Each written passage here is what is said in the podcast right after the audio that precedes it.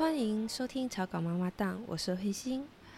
这一期呢可能会比较特别，因为它算是呃我去叙述去年的时候去的一趟旅行。这个旅行呢是帕洛特赞助了两位草稿的成员到日本濑户内海玩了十天，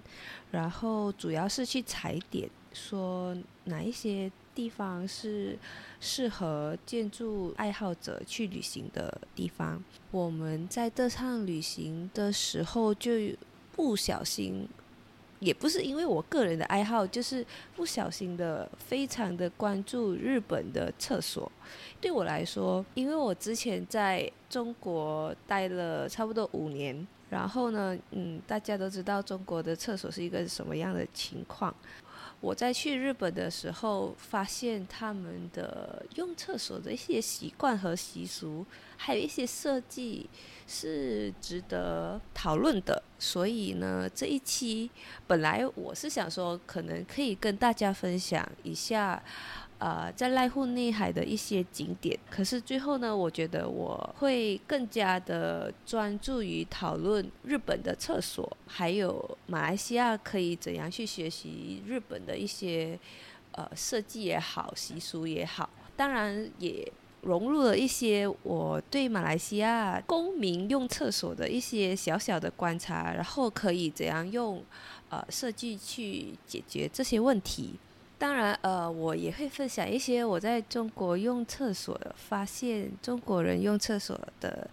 一些习惯吧。我会先从中国的厕所开始说起吧。我在中国五年，呃，发现北方的人和南方的人用厕所的一些不同，好像。中国北方的人，他们比较他们的习惯是比较那种大澡堂，就是公共的东西是属于大家的，包括你在公共厕所里面是可以没有隐私的。怎么说呢？就是那时候我刚到北京的时候，你在那些沐浴的空间里面，只有呃是没有门的，只有屏风。我不知道大家想象得到吗？就是你想象那个花洒，就是只有旁边两侧是盖着的，所以在后面走来走去的话，是大家是可以看到你的后半身的。它和日本的裸汤也是差不多同样的概念。然后我和南方的中国同学交流的时候，也发现他们南方也是需要去适应这些东西的。所以我就在想说，这个文化可能就是因为马来西亚的华人多数都是从南方过去的，所以我们对这个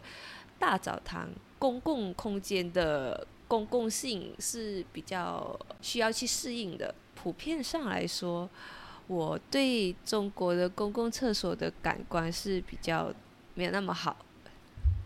所以在中国用公共厕所的时候，呃，还是会觉得这个习惯和我的比较不同。如果看回一些厕所的历史的话，其实你会发现说，在西方国家非常久远的时候，大家都是挖一个坑，然后解决三级之后，把那个泥土埋埋一下，就继续过生活。具体到什么时候开始变成坐式的马桶的话，呃，还需要去做一些更深入的调查。大家会发现说，坐式的马桶跟蹲式的马桶有一个比较大的区别，是在于坐这个马桶的话，它它的原理是有一个洞，然后你坐在上面嘛，这样它就可以阻挡。细菌在厕所的空气里弥漫着。蹲式的话，如果你没有把那个你排你的排泄物冲掉的话，它就会一直在那里。就是有一个卫生上来说，坐式的厕所和蹲式的厕所相比之下，坐式的厕所会对厕所本身的卫生是好的。可是蹲式的话，因为你没有跟某样东西接触，所以就不会接触到细菌，所以蹲式的厕所是对个人卫生来说是比较卫生的。OK，扯得有一点远，那我现在回到说日本的厕所，因为我们在日本待了十天嘛，我就发现说，因为对我们来说，厕所可能是一天里面，如果你每一个小时都上厕所的话，你上厕所的频率可能是在八到十次里面。所以你你一天里面使用厕所的频率是相比办公空间或者是你的家来说，它是用时比较少的。可是日本人可以在厕所上花很多心思去设计，会让你在整个使用厕所的那个时间里面感到非常的舒适。如果你没有去过日本的话，你第一次去日本用他们的厕所的时候，就会被他们的免治马桶给吸引。它为什么那么特别的原因是，它还有一个很特别的功能，是它会让那个坐垫都是保持在恒温的。就是说，你在冬天坐在那个坐垫上的时候是不会感到冷的。这件事情是，真的是我在，因为我们去的时间是大概是秋天的时候，虽然没有很冷，可是因为我在北京待过冬天的时候，每次上厕所坐在那个坐垫上都是需要花一段时间去适应，去让那个坐垫变暖之后，才会感觉到舒服。所以这个小小的产品设计对我来说是会觉得日本人居然细心到连这种东西都照顾到很好。还有另外一个小小的细节，就是在于因为呃有时候厕所公共厕所的隔间它不是它隔音不是很好，所以有时候你在上厕所的时候会听到隔壁的人也在上厕所。然后呢，他们怎样会让这件事情变得没有那么尴尬呢？就是它里面会，它的那个按钮那边会有一个发出丛林的声音的一个按钮，就是说你在上厕所的时候，你你可以让它播一些音乐，那别人就不会听到你在上厕所的声音。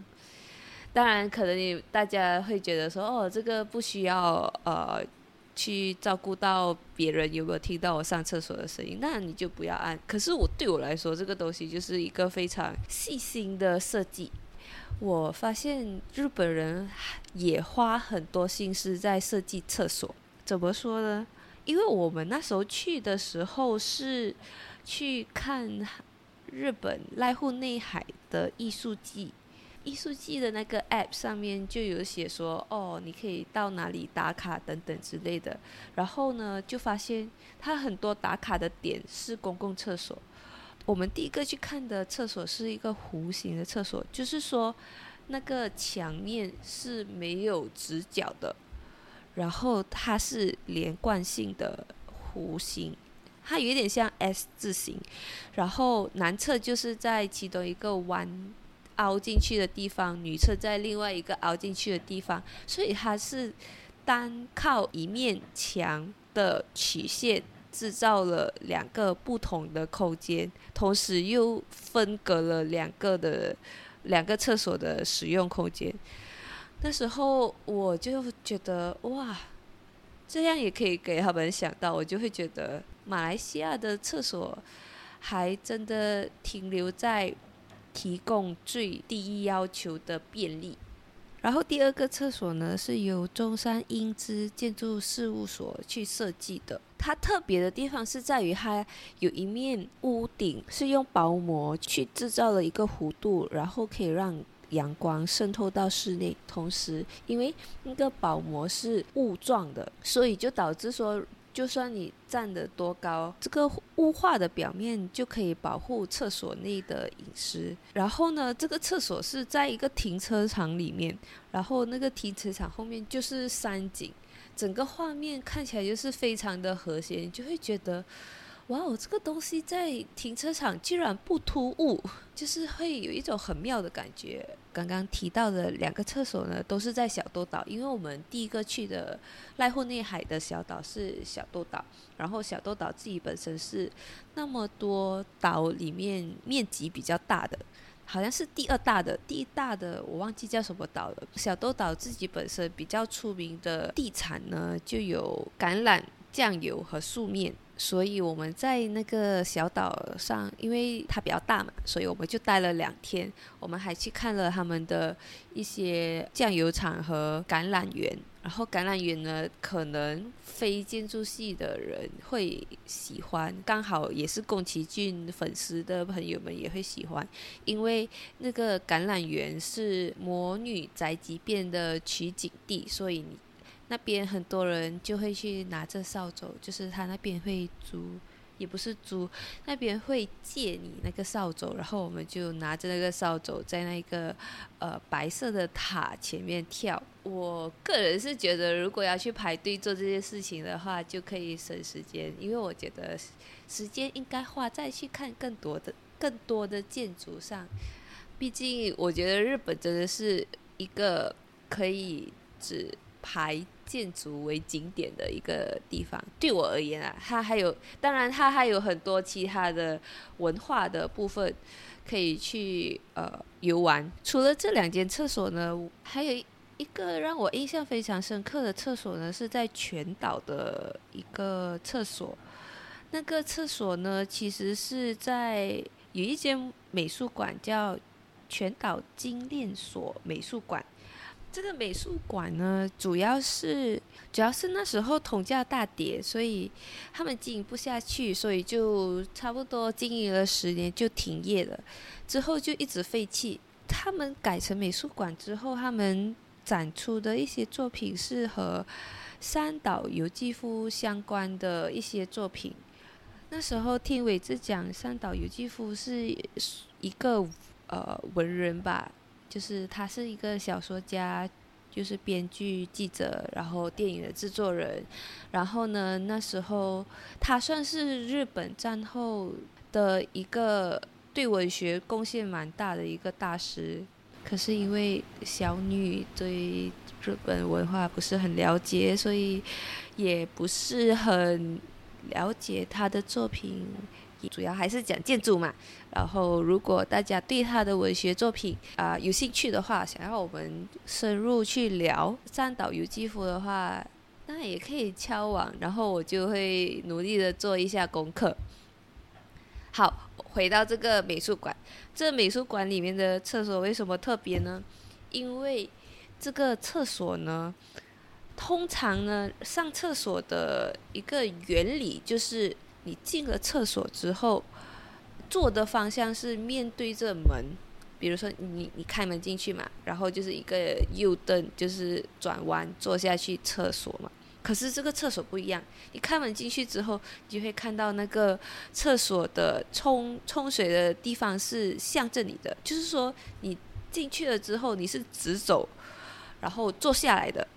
它这么设计的原因，是因为它要让你看到那个墙上面的一些画。那个画是什么画呢？那个画是这个美术馆的一个剖面图。然后你就会在上厕所的时候，就因为它这个坐厕所的方向，而导致你看到的画面是那一面墙上的剖面图。然后那时候我上这厕所的时候，我就想。我就在想说，哇哦，厕所还可以这么设计。如果在马来西亚的一个 context 的话，可能那个投资方就会跟你说，为什么要这么排，很浪费空间。可是其实它并没有浪费很多空间，因为那个空间上来说，你说呃有效还是不有效来说，它其实并没有浪费多少空间，它还是在一个有限的范围里面。因为设计的调整而导致你看到的画面和整个在用厕所的体验很不同。那时候我用了这个厕所之后，我就非常的兴奋，我就跑出去跟凯金说：“凯金，你一定要去上他的厕所，他厕所真是太特别了。”如果大家有兴趣的话，在新洲上把这个资料整理一下，然后在草稿的 Facebook 还有 Instagram 去把那个照片分享给大家。之后呢？因为我这整个旅途就一直在发现日本的厕所的设计多么的算惊艳吧，就是会觉得说厕所一个日常虽然是日常很日常的东西，可是大家都会忽略的东西。然后就会被他们的各种设计给惊艳到。我觉得，呃，马来西亚的厕所确实应该好好的像日本学习。然后我们那时候从日本回来之后，就发现说，哦，公共厕所被炒得挺火热的，大家都在讨论公共厕所，因为。因为那时候我们的地方政府发展部长 YB 尼克明就说他想要提高马来西亚的公共厕所的品质，我就在想说，正好可以用一些我在日本发现的细节去推进马来西亚公共厕所的一些意识，然后就做了一些调查，发现日本人真是一个非常神奇的族群。因为我发现了，他们居然有一个叫“东京厕所”的网站。这网站神奇之处就在于，它把东京特别的厕所标在这个网站上。就是说，如果你今天不知道要去东京做什么，你就可以上这个网站，然后去 toilet hopping。真的，我没有骗你，真的是可以达到 toilet hopping 的一个效果。我觉得可飞 hopping 现在已经不是一个新的潮流了。我觉得未来的趋势应该是 toilet hopping。它这个网站呢，就召集了一群日本有名的建筑师去建厕所，然后呢，在一个地图上标，把这些厕所都标起来。如果你想要去看他们厕所的话，你可以就跟着那个地图去看那些厕所，然后呢，厕所还有推广一些他们的设计理念。如果你自己本身不能到东京去做这件事情的话，你就可以上他们的官网。他们的官网竟然有三 D 图，就是说你可以在那边 Google Street 走那间厕所。我就觉得这一个是一个非常神奇的东西。日本人已经把厕所玩出花了，所以我觉得这个是我们值得向日本学习的东西，就是他们已经不是简单的去满足干净而已的要求，而是去把整个在厕所的体验做得非常的完整。好了，说完日本的厕所，呃，就应该回来看一看马来西亚厕所。我。前面提到说，马来西亚的一些用厕所的习俗，对我而言，公共厕所的干净和整洁是可以通过设计去解决的。怎么说呢？如果你的公共厕所已经营造了一种氛围，就是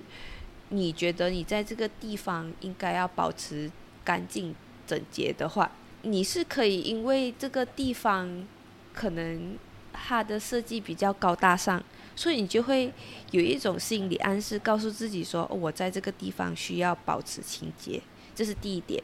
就是通过设计制造一个心理暗示，导致使用厕所的人可以小心翼翼的使用厕所。第二是马来西亚，因为我们是有非常大部分的人是穆斯林，穆斯林他们。的一些使用厕所的方式，就是他们在需要拜拜的时候，呃，就会使用水，然后呢，这个水就会导致厕所变得非常的潮湿，所以这个东西怎么可以通过设计去解决呢？就是干湿分离，就是把一部分的厕所变成。只有需要清洁的时候使用的这个东西，当然我也还没有认真的想到说它可以怎么去把它彻底的干湿分离。但我觉得这个东西是我们应该身为马来西亚的设计师应该去想的一个东西。这样的话，其实它也可以是我们厕所的一个特色。目前为止，我应该就只想到这两个，就是马来西亚人用厕所的一些习惯。为什么需要干湿分离呢？因为你也不希望说你穿着拖鞋的时候，一脚踩在地上的时候是一坨水，然后你的脚就已经是湿了，然后你还要在无法烘干你的脚的情况下继续走动，这个体验是非常的不舒服的。除了这个以外，当然还有很多细节是，比如说母婴室应该要更加的专注去设计。这个东西需要花一些时间去整理，让马来西亚的人民知道说，公共厕所不只是解决三级而已。毕竟厕所的卫生还是很重要的。当然，最简单的就是要提升马来西亚公共厕所的整体卫生。我私心建议说，如果马来西亚需要在公共厕所上有所提升的话，然后在建新的公共厕所的时候，可以邀请年轻的设计师去做这个设计，这样同时也可以提高年轻设计师的曝光率。毕竟厕所是一个蛮算是一个小型的设计，那呃成本也不会太高，同时又可以让大家认识更多年轻的设计师。好了，这一集的分享就到这里，谢谢大家的收听，拜拜。